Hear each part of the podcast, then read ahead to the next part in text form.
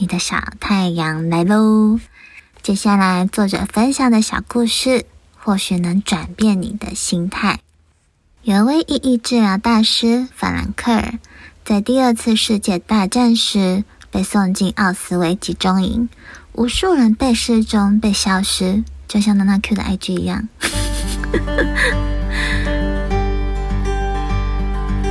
嗨，大家好，我是娜娜 Q。欢迎收听娜娜 Q 的阅读笔记。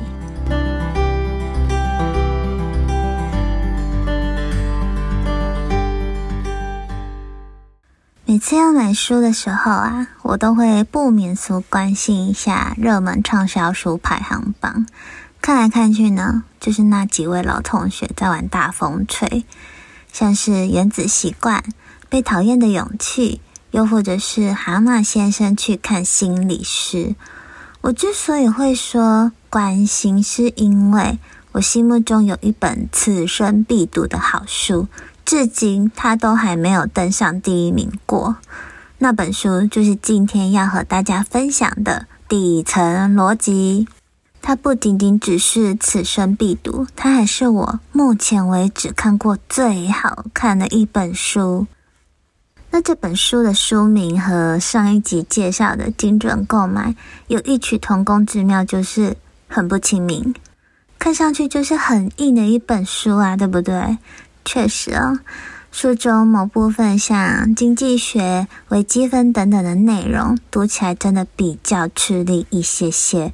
不过，还是想用一句老话来鼓励大家：撑过去就是你的了。在书中，作者提出的各种逻辑，其实都能够回扣到我们的真实生活当中。我认为这就是这本书最大的价值。如果要用一句话来迅速介绍这本书，我会说：底层逻辑是书籍界的人类图。只要你摸清这个世界的原厂设定，那么你的人生就会过得相当顺遂。比如，作者在第五章“社会协作的底层逻辑”提到体验价值。他以街头小贩卖西瓜为例子：当街上卖西瓜的人越来越多的时候呢，小贩发现卖整颗西瓜的销量不如以往了。于是他想到一个新的卖法，就是卖半颗西瓜再送一只勺子。这种新的卖法为消费者提供了便利。让他们想要什么时候吃西瓜都可以。另外，大家都知道，中国经济过去一直依靠模仿会赚钱的产品，导致处处充斥着山寨品。做便宜的产品的人很多，但能够提供体验价值的人很少。比起一昧的模仿，更重要的是要懂得做出差异化，为消费者提供更稀缺的价值。以上就是作者用平易近人的例子来帮助大家理解社会协作的底层逻辑。看完这个段落的时候呢，我思考的是：如果我们把自己当作是一件产品，想要获得更多的财富，就要创造更稀缺的价值，用学习取代模仿，并且做出差异化。而我认为差异化。往往源自于自己专属的特质，所以了解自己绝对是这辈子十分重要的课题。这个也是我不断在 YouTube 影片中和大家苦口婆心的事。那么今天我准备要和大家分享的阅读笔记有三则。第一个是越相似的人越容易吵架；第二个是人脉不是能够帮助你的人。第三个是学会选择，就是学会放弃。这三个笔记与我过去的认知有很大的落差，所以特别想拿出来和大家分享。像第一个啊，通常都会觉得越不一样的人才会吵架，对吧？怎么会是相似的人呢？而且我们都会期许理想的另一半是与自己兴趣相同、爱好一致的人啊。于是作者提出这样的看法，他说：“同时两个店家存在时，一个做鞋子的毁不了另一个卖水果的；因为双方服务的客户和提供的价值是不一样的，所以两个人发生争执时，彼此之间一定有共通之处，而不是不同之处。只有不同之中的相同之处，变化背后不变的东西才是底层逻辑。虽然哦，我不是一个会跟人家吵架起冲突的人，但第一个阅读笔记却是我最常运用于生活中的小法宝。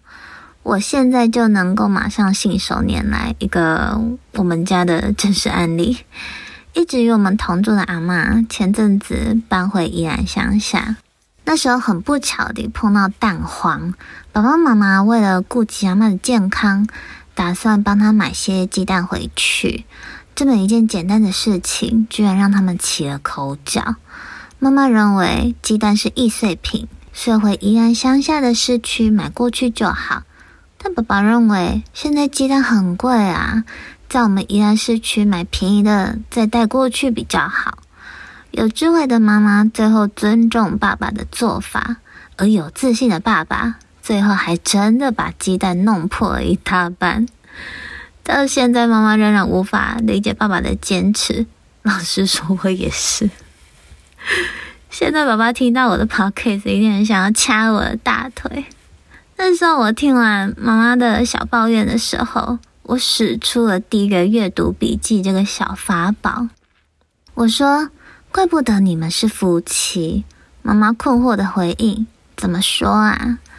我这么回复：《底层逻辑》这本书说，两个有共同点的事物才能吵得起来。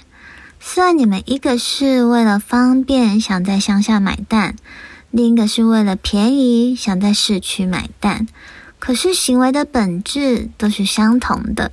你们想做的事情都是想要买蛋给阿妈，你们都想照顾阿妈。你们都是为了孝顺，所以才会吵架啊！说完后，我发现妈妈眉头间的皱褶瞬间消失了。她回应我：“对，很有道理。”我非常的开心，我这只呆头女儿终于能够发挥点作用，让她不再纠结这件事情了。第二个阅读笔记：人脉不是能够帮助你的人。这个是作者在影响力杠杆这个章节提到的观点。要获得影响力，就要具备三种能力：一是演讲能力，二是写作能力，三是建立人脉的能力。作者认为的人脉呢，就是与我过去的认知有很大的差异啊。他是这么说的：人脉不是那些能够帮助到你的人，而是。那些你能够帮助到的人。后来我 Google 爬文，看到远见专栏是这么解释的：那些能帮助你却不需要你的人，无法成为你的人脉。即便你再怎么迎合、讨好、献殷勤，也很难让对方重视你。而需要你的人，他们才能成为你的人脉。这个就是人脉真正的意涵。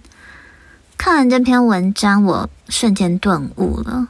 我身边有位 X 小姐朋友，她是个花大把时间投资人际关系的人，但却时常苦恼：为什么我对她这么好，我付出这么多，她都没有把我当朋友？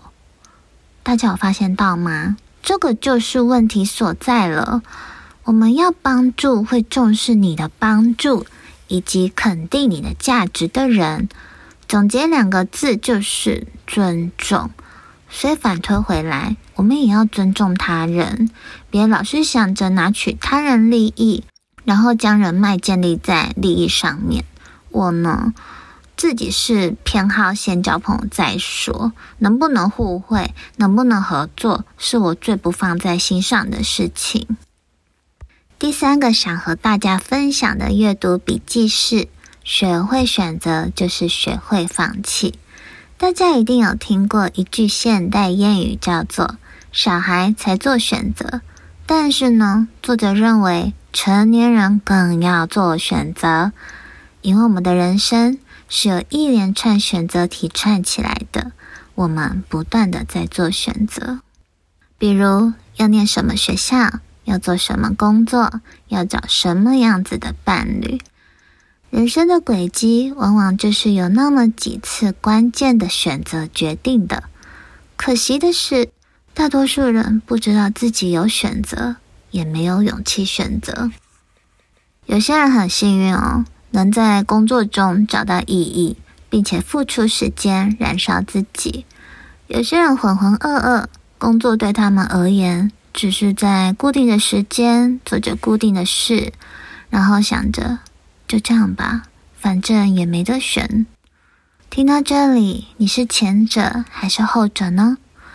如果是后者，你的小太阳来喽。接下来，作者分享的小故事或许能转变你的心态。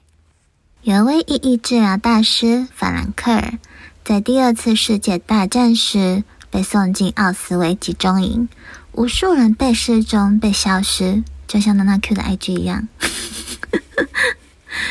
在如此绝望、恐惧的环境中，凡克没有选择放弃，他选择高贵的面对苦难，积极主动的活下去。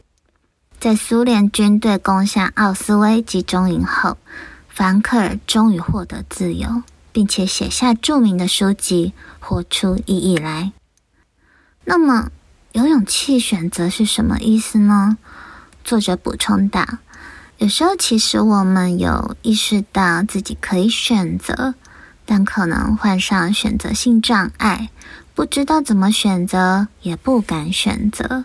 比如，我选择 A，惊险刺激的创业，但创业有太多不确定性，又太辛苦了；又或者是我选择 B。”一份稳定的工作，薪水高，福利好，但上班太单调、太无聊了，所以才会说成年人更要做选择。学会选择，往往就是在学会放弃，而且选择有时还比努力重要哦。我们应该要勇敢选择，然后享受好处，承担坏处，千万别看着前方又想要后方。最后落的无路可走。以上就是我看完底层逻辑最想跟大家分享的三则阅读笔记。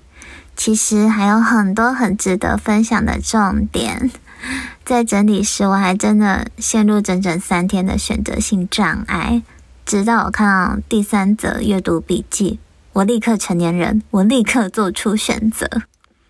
那么这本书带给我最大的帮助是，我认为我更愿意去看清事物的本质，并且接受事物的本质。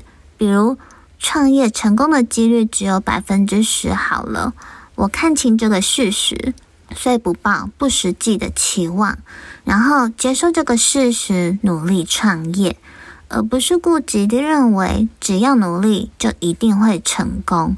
当我掌控了这个底层逻辑，就能够更从容、更成熟的面对各种结果。这也就是人生越过越自由的秘密。希望今天的分享你会喜欢。有任何回馈，或是有其他想要推荐的书籍，欢迎到我的 IG N A N A Q 一一一一私讯让我知道。我是娜娜 Q，谢谢收听娜娜 Q 的阅读笔记，我们下次见喽，拜拜。